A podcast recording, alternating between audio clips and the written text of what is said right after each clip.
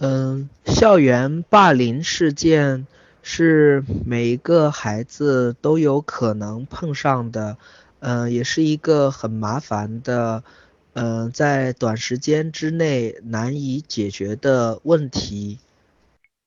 嗯，以前给一本图画书叫《坏脾气的蛋糕》写过导读，嗯，这本图画书呢也涉及到。呃，小朋友之间的相互的欺凌事件，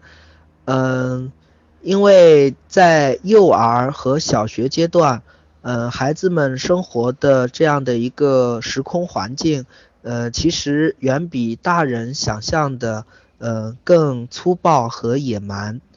嗯，力气大的孩子，呃，脾气差的，就很可能成为欺凌者。那这本图画书呢，是侧重于，呃，欺凌者的这个角度来讲的一个故事，呃，其实是一种对欺负别人的孩子的一种教育，呃，我想每一个家长都有这样的责任，呃，教育自己的孩子不要去欺凌别人，呃，我们儿童文学，尤其是经典童话。呃，反反复复，始终教给孩子们的都是，呃，你不是圣人，不是完人，你可以犯缺点，有错误，你可以嫉妒别人，你也可以有点贪婪，有点自私，有点虚荣，但是一定要注意的就是这个分寸和界限，呃，就像白雪公主和皇后一样，都有一点小虚荣。但是如果逾越了界限，你的虚荣伤害他人的时候，就一定要付出代价。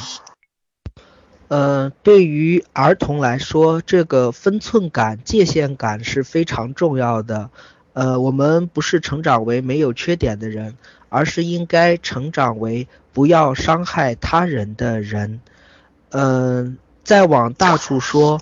呃，这个呢，可能。如果对严重的校园霸凌事件是需要上升到法律层面来看的，呃，恐怕就不是一般的说服教育可以解决的了。呃，那我想，呃，相关方面也应该制定一些措施，呃，针对特殊的啊特别的呃暴力比较严重的校园霸凌事件，应该有法律层面的解决手段。嗯，从受欺侮的孩子这个角度来看，嗯，孩子遇到的最大的问题可能就是身体的伤害和心理的恐惧。嗯，那么作为受欺负孩子的家长的话，呃，我想，呃，首先要保护自己的孩子不受身体侵害，其次呢，也要关注孩子的心理。嗯，要使得孩子，嗯，能够不要那么恐惧，帮助孩子去承担他所面对的这种危险。一般家庭解决这种问题的常见的方法就是两个，第一呢就是强壮自己打回去，第二呢就是躲避啊，乃至于转学。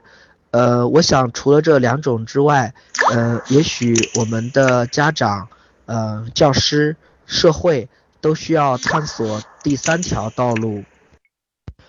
比如说，欺侮他人的孩子一定要付出相应的代价。呃，再比如说，要加强监控。就像我刚才提到的坏脾气的蛋糕里面，有一只巨人的眼睛，始终在关心、关注、关爱着这些孩子，不管是欺侮人的孩子，还是被欺侮的孩子，或者还可以设计一些嗯情境模拟，让被欺侮的孩子和欺侮人的孩子在这种模拟中相互交换身份。呃，来体验一下，呃，当然这个比较复杂，呃，这个实验的过程也需要专业的把控啊，所以也是比较难做的。